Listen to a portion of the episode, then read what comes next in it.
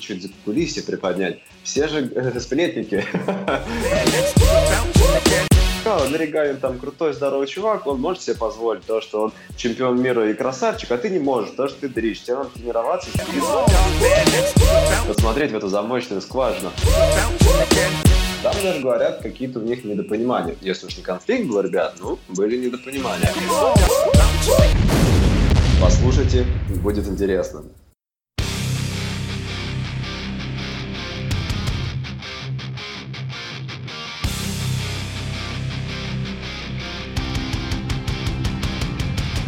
Всем привет, меня зовут Дмитрий Тюньков, и вы слушаете 26-й выпуск Skillcast. Со мной на связи Сергей Бурцев. Серег, привет. Привет, Дима. А, где-то год назад, а может больше, я общался с кроссфит-атлеткой, у которой было хобби ездить по кроссфит-клубам и писать обзоры на клубы, типа ревизора. В итоге она остановилась на двух клубах в Москве. Какой первый клуб, говорить не буду, дабы не давать Сергею рекламу. А второй клуб был МСК. И я у нее как-то спрашиваю, а что МСК-то? Ответ был очень короткий, но емкий. Да там Тужилкин. И вот, пользуясь положением, мы пригласили в гости Алексея Тужилкина, чтобы познакомиться и узнать, как он последние шесть лет качает кроссфит в России. Алексей, привет. Всем привет. Привет, Алексей. Привет, привет, Серег, привет. Алексей, э, расскажи, сколько тебе лет? Ты сам из Москвы? Да, я из Москвы, мне 29 лет. Какое у тебя образование? Что закончил? У меня неоконченное техническое образование. Не, не закончил институт, два раза поступал и два раза его не закончил. Один и тот же. Угу. А где учился? Учился в МГТУ МАМИ. Вот, там просидел, грубо говоря, три года. Сначала я просидел два года, потом я просидел три года. И, в принципе, потом надоело просто. Понял, что это не мое. Угу. Все ясно. А ранее как-то в интервью ты рассказывал, что занимался единоборствами. Далее да. там увидел видеоролики какие-то с кроссфитом, не какие-то, а с кроссфитом. Вот, э, как там комплексы выполняют, как люди а, на этих комплексах помирают. И вот сейчас уже прошло как 6 лет, ты все еще в кроссфите. Почему? Не знаю, кроссфит тогда очень сильно зацепил. И да, я занимался тайским боксом и боксом немножко в течение там 5-6 лет. Просто кроссфит зацепил, и как раз вот товарищ, который меня подсадил на кроссфит, он привел меня на тайский бокс, а потом оттуда, соответственно, и в кроссфит. Ну вот. И сам в итоге слился. и оттуда, и оттуда. Ты сам кого-нибудь в кроссфит позвал? А, да. И кажется, как сейчас народ кроссфитит? Я сейчас пытаюсь вспомнить, но, по-моему, нет. То есть все, все забили на кроссфит?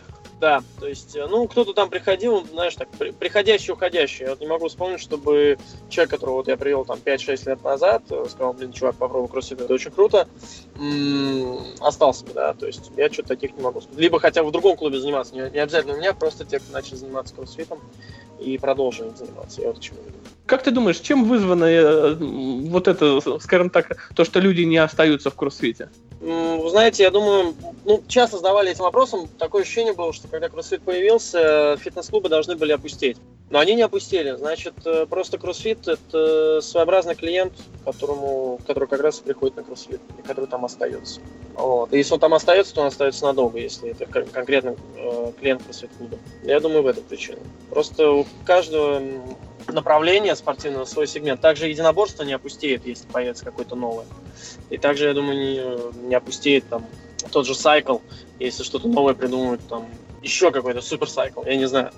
Вот, люди все равно будут ходить, и это видно по посетителям клубов. Вот. Понятно. А как ты думаешь, э, через 6 лет, вот сколько ты сейчас 6 лет уже в кроссфите, через следующие 6 лет э, что там изменится у нас с кроссфитом? Клубов станет больше, либо э, что поменяется, что будет по-другому? Либо mm-hmm. будет все так же?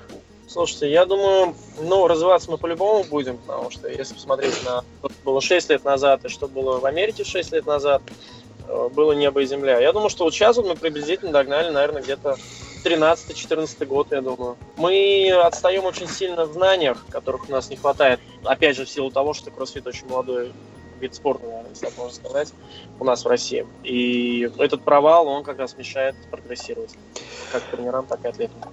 А какие знания именно, Алексей, как думаешь? Ну, в, в какой? Физиология, анатомия? Там, знания по восстановлению э, должно быть больше. понимании тренировочного процесса и так далее. Вот. Мгм.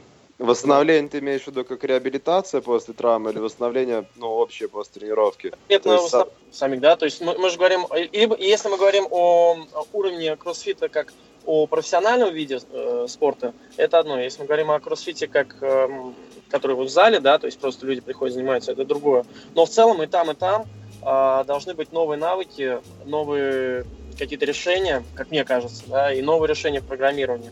То есть мне хочется, чтобы мои клиенты всегда прогрессировали. То есть, ну и по идее CrossFit к этому обязывает. Но можно посмотреть там про- программирование некоторых клубов, в которых, э, допустим, ну, head coach у нравится работа со штангой, и вот все идет со штангой. Вот. Или, или наоборот, нравится гимнастика, и все идет по гимнастике. Ну, дисбаланс, да, ты имеешь Да. в виду такой? Это баланс. И я не говорю, что это плохо, да, может быть, э, человек... Не, ну дисбаланс это плохо, сто процентов. Клиенты должны все уметь делать, ну, в перспективе. Именно. Были э, какие-то знания, или не только на английском языке, то есть э, какие-то статьи научные и так далее, чтобы мы спокойно могли это открыть, такие почитать, о, нифига себе, оказывается, там, гимнастика это круто, все, вот, забиваем тяжелую атлетику, буду только гимнастить. Ну, опять же, да, это тоже не очень хороший подход, но буду включать гимнастику в свой тренировочный процесс. Вот, Мгм. Я считаю, что вот если таких, эм, такое понимание будет у тренеров больше, а значит, знаний будет больше, люди, клиенты и атлеты будут лучше прогрессировать. А на чем ты основываешься, когда, например, свою программу пишешь для МСК? Ну, то есть, на какие критерии там? вот? Больше- Как у тебя идет программа просто шапкой, да, если... Клиентов, да? основа? Ну Да, просто клиенты, которые общая группа или А, основная. Я основан на том, чтобы они дышали хорошо. То есть я считаю, это первое, что должно быть. Но в принципе, вот пирамида, которая в кроссфите приводится, она, я считаю, правильная, да, кроме там нутришена восстановления, там питания восстановления, кондиция, да, э, сердечно-легочной системы должна быть обязательно. Вот. Координация собственного тела и уже где-то в конце работа с внешними объектами. Мгм. вот. кажется, что это очень хороший грамотный подход. И вот эта база, она остается. И я иногда, конечно, делаю немножко перевес э, в силу гимнастики, а, потому что координация, я считаю, что если координация собственным телом достигнут, то и координация с внешними объектами будет лучше. Мгм.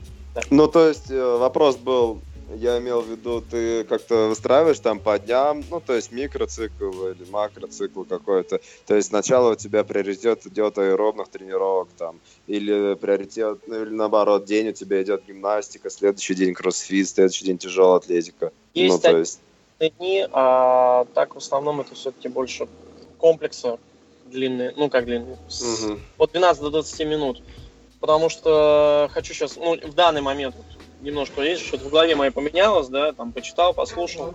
Мгм. Но и есть мнение, что длинные комплексы объемные. Объемные не в плане там бо- больших весов, а объемные в плане повторений, движений, простейшие движения с достаточно большим объемом, там даже собственным весом. Там это приседания, запрыгивания и так далее. Э, смогут дать больше эффект и лучше дают координацию, дают подышать нормально, при этом не убиваясь особо. То есть это не спринты по 100 метров. Мгм. Соответственно, люди получают более положительный эффект. Единственное, только это приедается, потому что очень простейшее движение, а люди хотят и все делать, и выходы делать.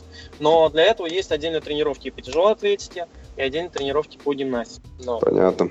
Но, например, скажи какую-нибудь такую фишку, что тебя отличает, вот, например, ты скажешь сейчас, я вот делаю вот так, вот, это МСК стайл, например, ну, то есть какую-то свою фишку, ну, если она есть, как бы, если это не секрет. Я не знаю, а вдруг, а вдруг меня все так делают. Это не может быть уже не фишка. Ну и что? Значит, тебя скопировали, скажешь.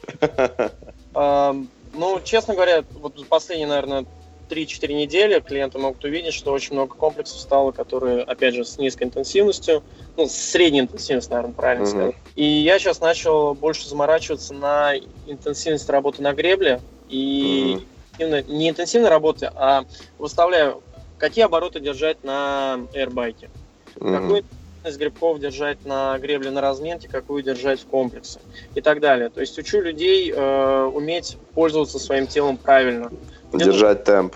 держать темп, все верно. Где нужно отдохнуть, где нужно втопить. Кто-то у меня сильнее, кто-то слабее, кто-то лучше гимнастик, кто-то лучше поднимает. И стараюсь смешать это все вместе, чтобы люди понимали, ага, вот на гребле чувак рядом со мной гребет одинаково, я его догоню на становой, а он меня обгонит на подтягивник. Но в целом мы сделаем все одинаково. Вот. То есть мне Мгм. есть людям понимание темпа и научить людей, наверное, э, ну, mm-hmm. мне это пришло опытным путем, а mm-hmm. людей заставить э, научиться рассчитывать свои силы правильно. Силы. Mm-hmm. И откладывать на тренировку, грубо говоря, чтобы это не было там недостаточно. Mm-hmm. Ага. Алексей, скажи, пожалуйста, вот ты как прогресс отслеживаешь своих учеников, там, клиентов, атлетов? У тебя есть, ну, какая-нибудь шкала, там, прогресса или а, какие-то нормативы, например? Периодично как, вот, бенчмарки вставляю, которые мне нравятся. Вот, то есть mm, у меня Инди, ДТ, Френ. То есть Грейс и Изабель, они очень такие узколобые, мне кажется. Вот. Почему? Ну, у тебя работа со штангой, то есть э, просто сильный мальчик может очень быстро все сделать, но гимнастика его под сомнением. Если Нет, я... ну, сильный мальчик не сделает это, он вздохнется очень быстро. Ну. Грейс и Изабель, мне кажется, самые такие хитрые комплексы. 30 подъемов. Вот я был мастером спорта, я медленно сделал это. И Грейс и Изабель. Конечно. Я закис очень жестко. Хотя я был ну, очень сильным, э, сильнее, чем сейчас. Потому что на силу работал. Ну, вот. скажем, потому, потому что не дышал, не знал, ну, не пони... думал, что это просто. Я поднимал 170, а тут 60. Начал ну. очень быстро делать, и в итоге после 15 подъемов стало плохо мне. Ну да. Вот. Я доделал, но темп уже снизился. Я Поэтому... сейчас один из мастеров спорта поднимал в зале, но ну, мы поспорим, мы его развели тупо, чтобы он сделал. Да, и на 17 повторе просто позеленел, потемнел, побелел, не знаю, все. Да, это прикольно. Так, через сильных людей знакомить с кроссфитом через такие комплексы. А чудо, что вроде, да, там мастер спорта поднимает, поэтому было для него очень большое. И видно это было по лицу, что ого, ничего себе. Так бывает. Потому что, как говорится, нельзя недооценивать противника. Именно. Вот. именно. А это все из-за недооценки. Да.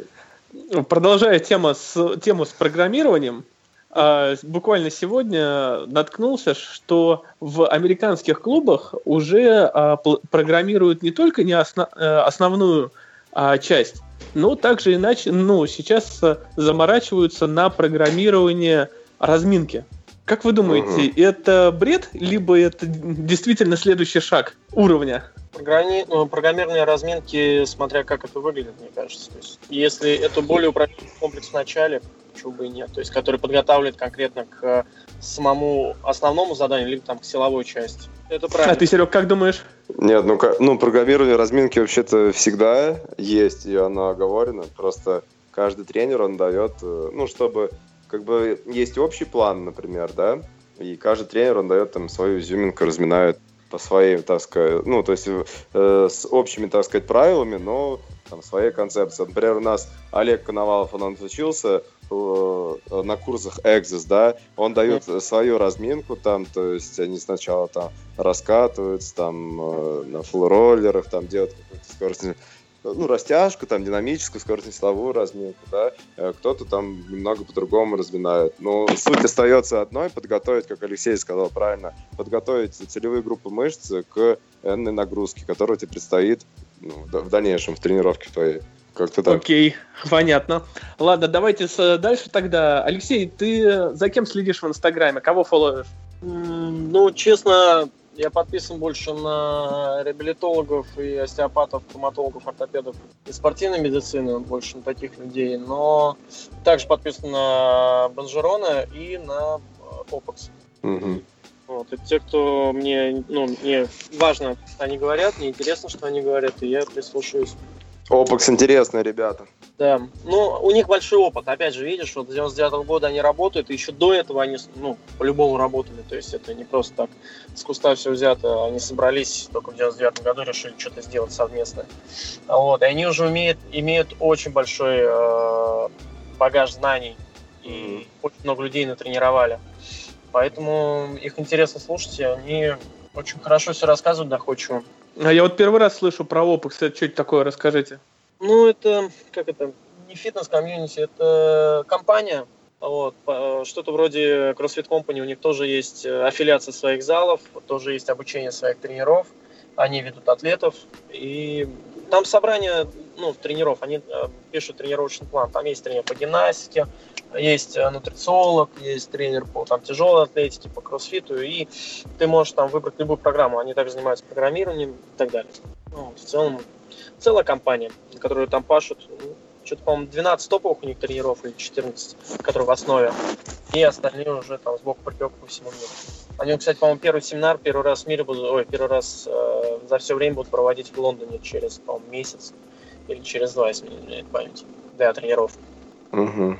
А ты такие семинары посещаешь?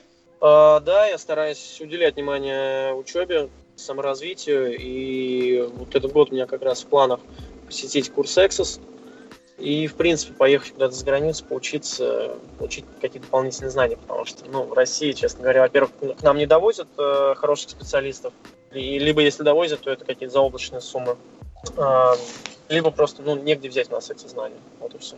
Либо хорошо надо знать английский язык и Самому читать. ну, ковырять, да, ковырять простор интернета. Но, а ты в чем бы хотел себя подтянуть, каких знаний? Ну, А, подтянуть и развить. А, Остеопатия меня очень, ну, честно, интересует, потому что тоже считаю, что за этим будущее. И, наверное, невралгия, то есть, но это тоже, это уже высшее образование нужно. Я от доктора, вот, э, даже от ну, нескольких врачей, как бы, слышал мнение, то, что, ну, остеопатия, оно, как бы, немножко под сомнением, так, с, э, среди, нау- среди научно, научного сообщества, так сказать. Это его внимание просто, понимаешь? То есть э, не обязательно основывать все на остеопатии, да. Это Мгм. не панацея. И Ну, это это да. доказано. То есть просто получить знания в этой области было бы неплохо иметь это в виду. То есть это для общего развития. Может быть, это никогда не пригодится, да, но, знаешь, есть такая поговорка самурайская, что всегда нужно носить меч, он когда-нибудь пригодится, даже если ты его ни разу не доставал. Лучше его носить всегда, чем не носить Мгм. никогда. Ну, это к тому, что вдруг тебе вот эта крупица знаний, которую ты получил, где-то там, подслушав что-то на курсах э, по остеопатии, тебе это поможет э, хорошо и там твоего атлета приседателя, который не мог три года он где-то занимался, пытался, мыкался, а ты ему раз такой, блин, вот тебе нужно так сделать, там, подложи ему Ну, да. под большой палец правой стопы, он хренак перестал таз заваливать. Ну, вот элементарно. Ну, да, то есть активация и расслабление мышц, знать точки прикрепления, хотя бы такие вот, ну, базовые, да, ты имеешь в виду, Да, да, да. Потому что есть же остеопаты, которые доктора там дотронулись и излечили. Я знаю, почему, Алексей, ты знаешь а, поговорку про самурая и про нож, э, про меч. Э, Это, наверное, связано с тем, что у тебя есть хо- хобби коллекционировать ножи. Ну, да. Расскажи, сколько у тебя сейчас в коллекции ножей? Сейчас у меня осталось 4 ножа, но их было порядка 20. Я, честно скажу, я их продал в э, конце ну, полгода назад. Такой приятный золотой, скажем так. А, продал с, с- с чем это было связано? Надоело, либо какой-то, может быть, экономическая выгода какая-то? А, ну, отчасти экономическая выгода, второе, у меня был переезд, и я такой думаю, блин, я с ними... Я, ну, у меня 2-3 переезда было за там, последние 4-5 лет. И я понял, что, блин, я с ними мыкаюсь туда-сюда, они, ну, в целом никакой функциональной нагрузки не несут, есть не просят, а вдруг кому-то они будут, ну, нужны. А вот, потому что там были разные ножи, и достаточно функциональные, которые в быту можно использовать. Мгм. Ну, почему бы нет. Ну, вот решил продать, то есть выставил ножи на вид, и люди разобрались. Мгм. А не, не жаль было распродавать коллекцию? Он как бы собирал вроде. Но, ты знаешь, вот э, это то же самое, как в конце жизни сказать, блин, я купил себе столько машин дорогих, и чё? Ну да, катался, полил, лелеял, чистил и так далее. Ну, просто вот порадовал свое эго, что у меня было там какое-то количество ножей, какие-то редкие, какие-то нередкие. Ну, Мгм. и все. А какой редкий был, расскажи вообще, про, А. такие, про топовые ножи. Но в э, России он будет редкий, там, допустим, в Америке он не будет редким. Есть те, которые сделаны на заказ. Я вот был у друзей в э, республике Тува, Мгм. и там мне на заказ сделали нож э, специально для меня, то есть второго такого нет. Ну, вот это можно, наверное, отнести к редкому. К эксклюзиву, да. Интересно. Вот. А редкий у меня есть, был нож Microtech, э, который, ну, во-первых, у нас запрещен в продаже. Его просто сюда не привозят, так получилось, что мне перепал он. И э, сам по себе он уникальный. То есть Microtech не так много, ну, настоящих. То есть действительно, действительно привезенных сюда, и тем более такой модели. Вот в этом, наверное, его редкость для России была. И сколько вот такие редкие ножи стоят? А, ну, Microtech вот этот стоил в районе 75 тысяч рублей. А из Тувы? Из Тувы я не знаю ценник, но я знаю, что подобные ножи там не меньше 25 тысяч стоит. Здесь э, его уникальность просто в э, самой стали, то есть как она сделана, все выковано. То есть, может быть, Macrotech даже по э, качеству будет хуже. Вот. Естественно, как проверять не буду, бить их друг об друга. Вот. Но тем э, возможно, что даже нож из тувы будет более качественным. Угу. А ты можешь различить хорошую сталь от плохой? Ну, есть основные фирмы, которые делают хорошие ножи, и от этого можно отталкиваться. То есть, э, в основном это ну... американские, американского производства, потому что они реально заморачиваются над этим. И японцы. Но японцы у них с, есть проблема небольшая, у них руда очень плохая у самих. То есть, если, допустим, делают из какой-то другой стали, которая куплена слитками, то уже можно. А так японцы так себе ножи делают. И они очень утонченные все. Они все делают по традиции. То есть, если взять японский нож, ты его держишь как... Он выглядит как маленькая катана, такая красивая. Вот. Но, скорее всего, он будет нефункциональный. У меня был такой нож, который просто пополам сломался, когда я пытался что-то поддернуть, грубо говоря. Вот. Но зато это был японский хороший нож. Ну, наверное, если говорить про функциональность, то это какие-нибудь такие нужно ножи типа Викторинекса. У тебя есть такой в коллекции? В коллекции? Викторинекса нет. Как-то вот а. э, ни разу не было даже в жизни, если честно. Ну, это такой красненький с крестиком, да, такой да, да. достаточно, у, наверняка у каждого там автомобилиста в машине лежит, такой очень популярный ножичек. А Нет. почему нету? Как, как так ты его пропустил? Слушай, не знаю, вот как-то у меня два мультитула есть, один на ключах маленький, один э, большой постоянно в машине, либо ну, на поясе я его держу. И мне этого достаточно. Они закрывают практически весь функционал, который нужен. То есть я не вижу надобности. У Викторинекса, во-первых, очень маленький функционал. Я не знаю, вот там все, что есть, кто этим пользовался в последнее время, там, последние лет 10. Мне просто интересно спросить у этих людей. Он висит у них просто на как, на, как брелок, окей. Но, ну, реально, я себе представляю просто, где бы я мог его применить. Там ножницы есть, ножницы у меня и так есть. Есть ножик маленький, которым, в принципе, ничего не порежешь. То есть э, даже колбаска получается. Что там еще? Открывашки? Не знаю, я вот как бы пиво не пью, но там бутылку колы айфоном открываю, честно скажу. Но... Небось, десятым айфоном? Нет, нет, нет, нет, у меня нет десятого.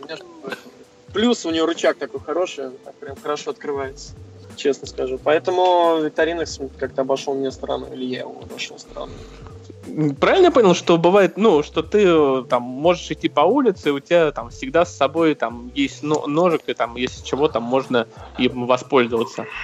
Ну, воспользоваться в смысле, ну, вдруг там веревочку порезать, да, можно воспользоваться, конечно. Э, полицейские не останавливали, вот так вот не спрашивали? Останавливали, но особо, ну, нож, нож, все. То есть, э, вопрос единственный, знаете, на складе работаю, веревки режу. На складе веревок. Вот. Обычно ответ такой был. И никто больше ничего не спрашивал. Вот. Тем более ножи все по нормам, они не могут продаваться открытым, в открытом доступе если они э, не по нормам как-то гражданское холодное оружие. Если они не подходят под эти нормы, они не могут продаваться на территории Российской Федерации. Соответственно, любой нож э, в кармане может, uh-huh. который открытым доступом продается, подходит под нормы. Его можно носить с собой. То есть вот. э, нож из Ашана, он никакой ценности не имеет, и вообще это ерунда. Ну, ценности в плане функционала? Ну, не знаю, ну вообще, когда как ценителя. А, ну так нет, конечно. Есть фирмы определенные, которые изготавливают хорошие качественные ножи, либо какие-то уникальные ножи.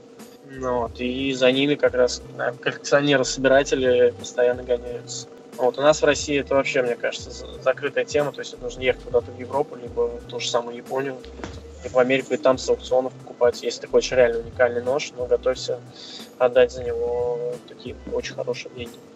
У меня за, за все время был ножик только белка в детстве. Мы с ребятами в ножички играли на улице. У тебя случайно нет такого ножа?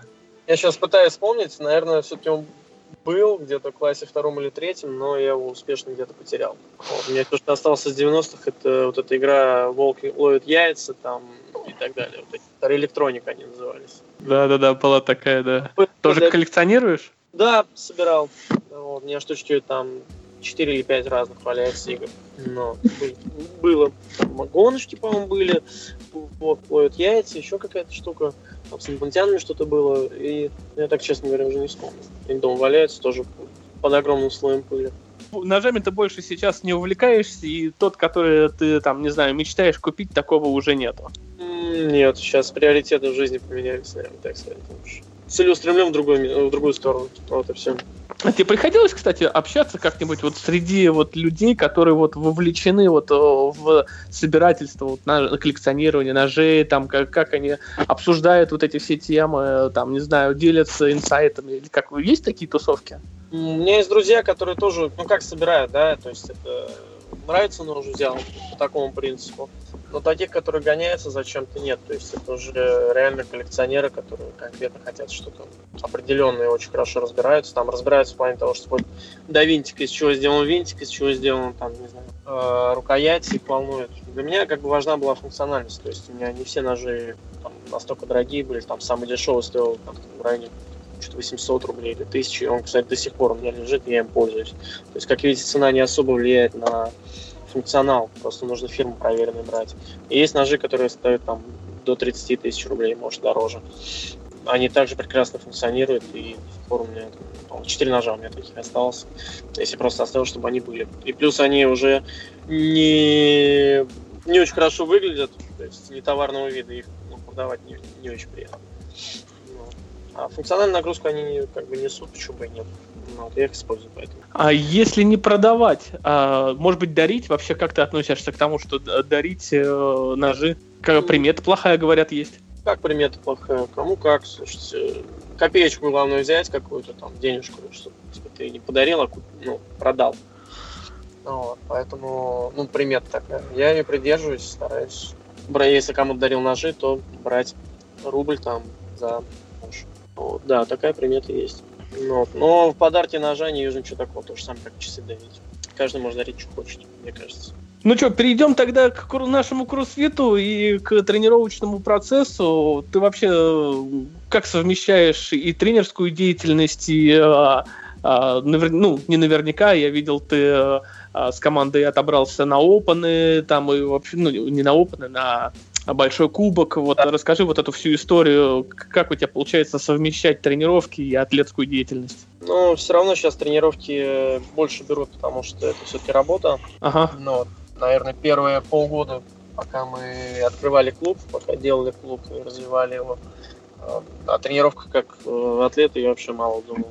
Но вот сейчас более-менее график нормализовался. Это 5 тренировок, там 4-5 тренировок в неделю спокойненько по часу, все, все для себя, скажем так. Вот, пока ближайший старт это будет максимум, что большой кубок, если он будет, то к нему начну готовиться где-то там через месяц-два, Вот, то есть 3-4 месяца уделю подготовки. Ну да, как раз через, через месяц даже получается. Потерялся во время.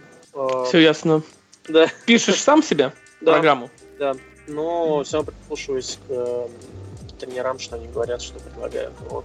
И при этом отдельно занимаюсь, э, иногда хожу на гимнастику, иногда хожу на тяжелую атлетику. То есть это тоже обязательно. Как тяжелая атлетика все-таки более циклирована, она есть. Обязательно появляться у тренера, чтобы он меня правил в некоторых моментах, потому что в тяжелой очень большой провал. А гимнастика есть э, некоторые движения, которые ну, элементарно ты сам себя со стороны не видишь. И, к сожалению, нету в зале людей, которые там суперпрофессионалы, МСМК по гимнастике, которые могут тебя поправить. Поэтому проще пойти к тренерам, это специально обученные люди. Так что приблизительно вот так вот программирую. И остальное, естественно, программирование сам пишу. Понятно. Вот. Ну, программируешь и для обычных групп, и, наверное, для каких-нибудь продвинутых, типа адванса. Ведешь такие? Да, если говорить про зал, также э, получается у меня есть группа общая, есть группа для начинающих, есть группа, соответственно, продвинутых, есть группа атлетов. То есть все это разное, разное программирование. Единственное, у нас пересекается программирование, это общее и начинающее.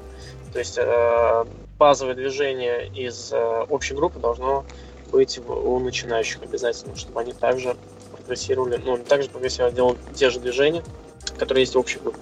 Чтобы люди не боялись, на самом деле, мне кажется, боязнь людей перейти из начинающих в общую, это всегда очень большая проблема. Выгнать людей с рэмпа, вот, где холит или лезет. Понятно. Я, я, кстати, слышал, что ты еще тренируешь олимпийских чемпионов, да? Кого? Да, ну как тренирую? Я принимал участие в э, функциональной реабилитации некоторых э, олимпийских чемпионов. Это э, Виктор Ан, российский шот-трекист с с корейскими корнями. И он э, ничего, получается, чемпион, да, Олимпиады, Пекине это Ислам Альбиев, это он борец у нас. И Давид Чаквертадзе это золото Олимпиады в Рио, греко-римская борьба, если не память. А вот с ними со всеми работал. Ну и плюс люди просто, которые приходят на реабилитацию. Вот. А что, что ты им даешь, какие тренировки? А... Что у кого болело?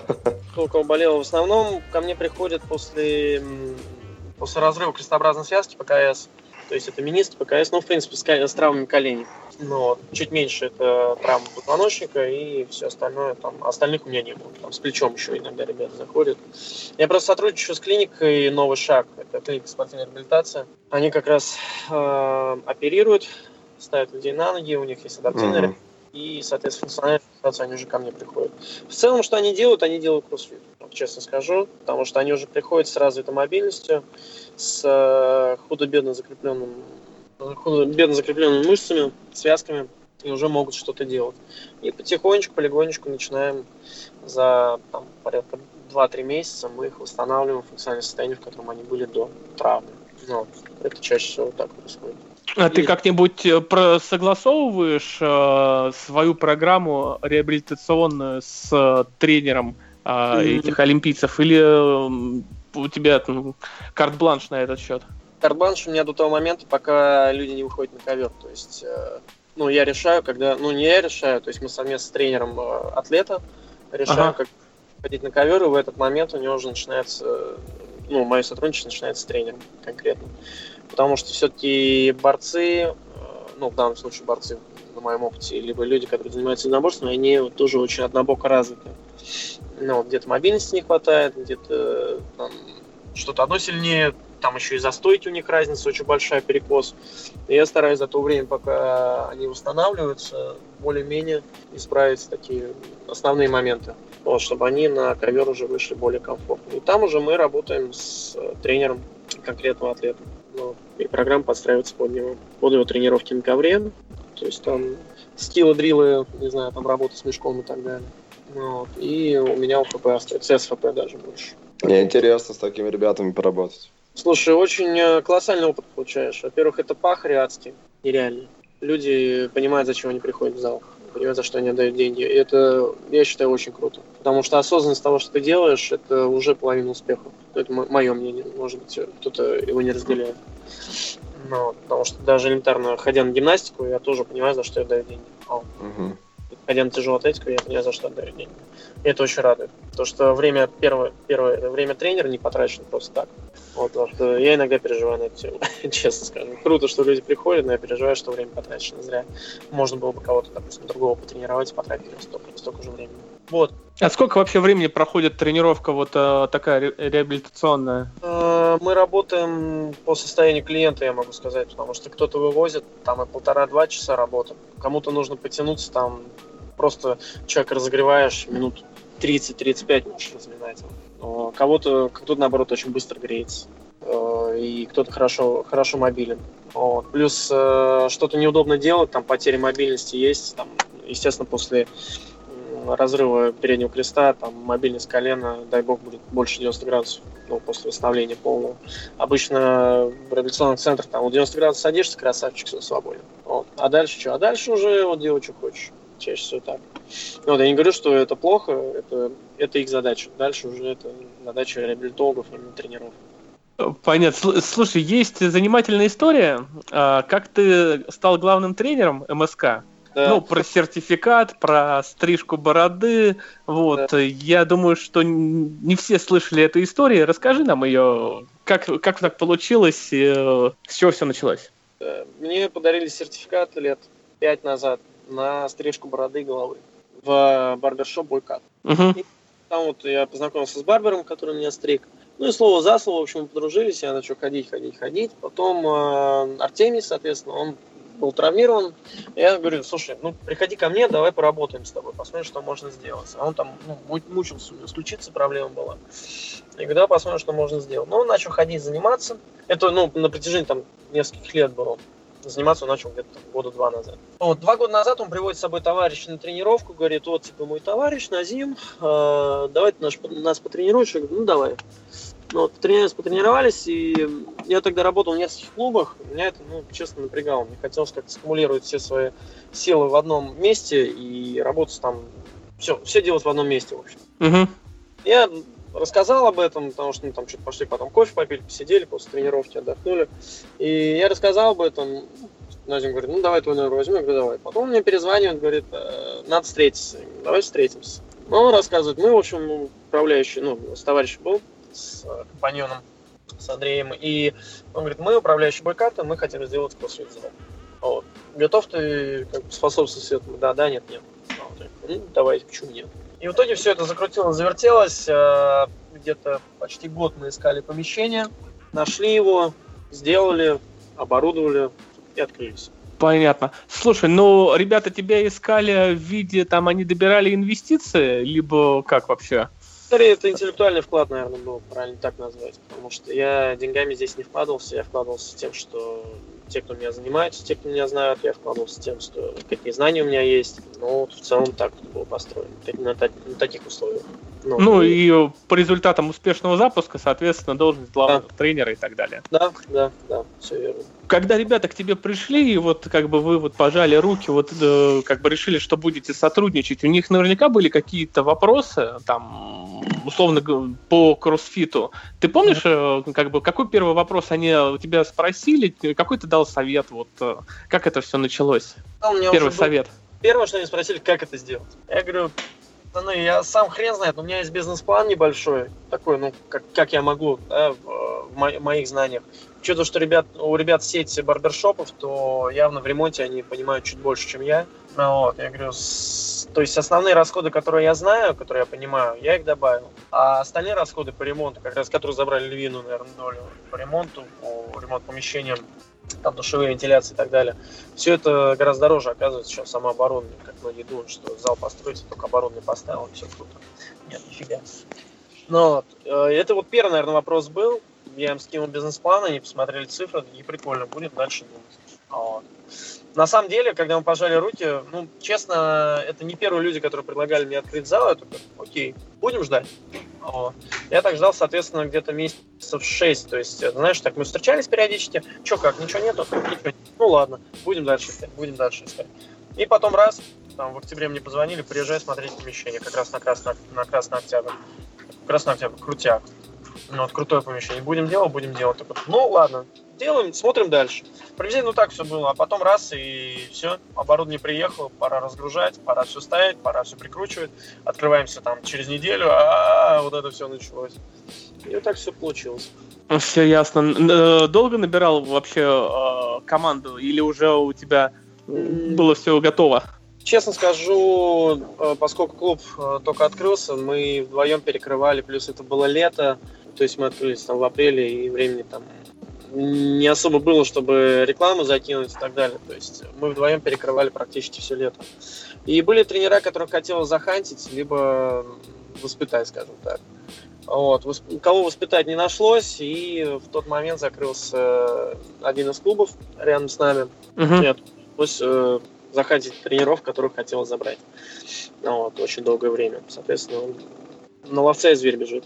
А какие еще приходилось задачки решать, вот по, по, помимо организации тренировочного процесса, там, вот, оборудования и так далее, помимо фитнес-деятельности, с чем пришлось еще столкнуться?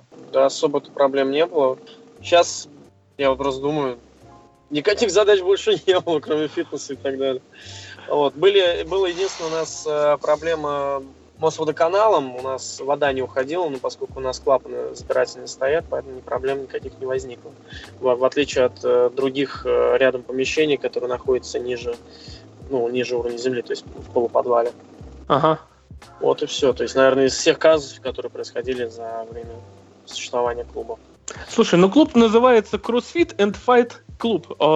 Кроссфит все же первые боксеры и единоборства второй, во вторую часть, правильно понимаю? Или все же так. борцы в первую очередь? А, нет, ну что в первую очередь. Если они сильные и умеют драться, не значит, что они в первую очередь.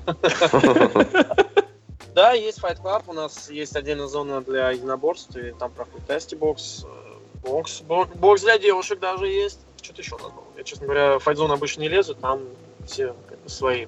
Вот, то есть у нас как мы не отдельно, трени, тренерами отдельно не общаемся, да, просто как бы зона отдельная, мы особо не пересекаемся, то есть только во время перерывов, либо там дневное время. Ну и сидим, сидим чаще всего на баре. Совсем недавно видел, что вот как раз-таки МСК отвечал один год по пригласительным, все было серьезно, попасть нельзя было. Расскажи, как все отметили-то?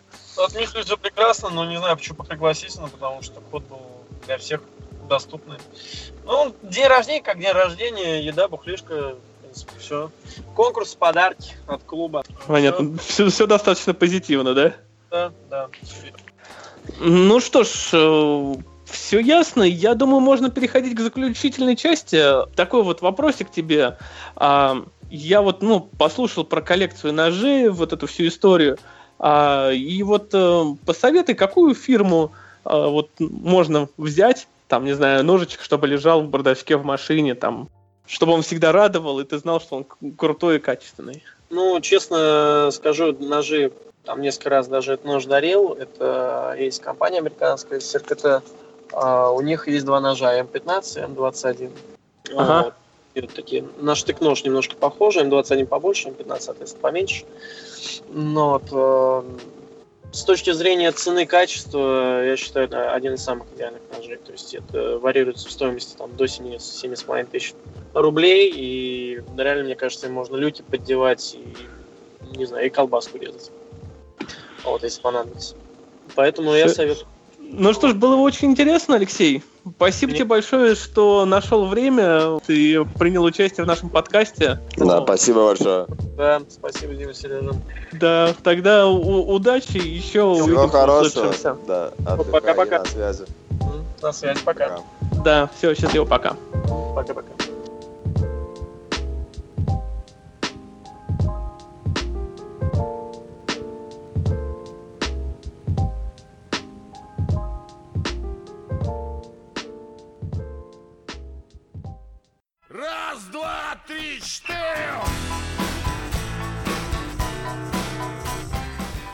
Тебе это поможет э, хорошо и, там твоего атлета приседать, который не мог три года он где-то занимался, пытался, мыкался, а ты ему раз такой, тебе нужно так сделать, там подложи ему да. под большой палец правой стопы, он хренак перестал таз заваливать.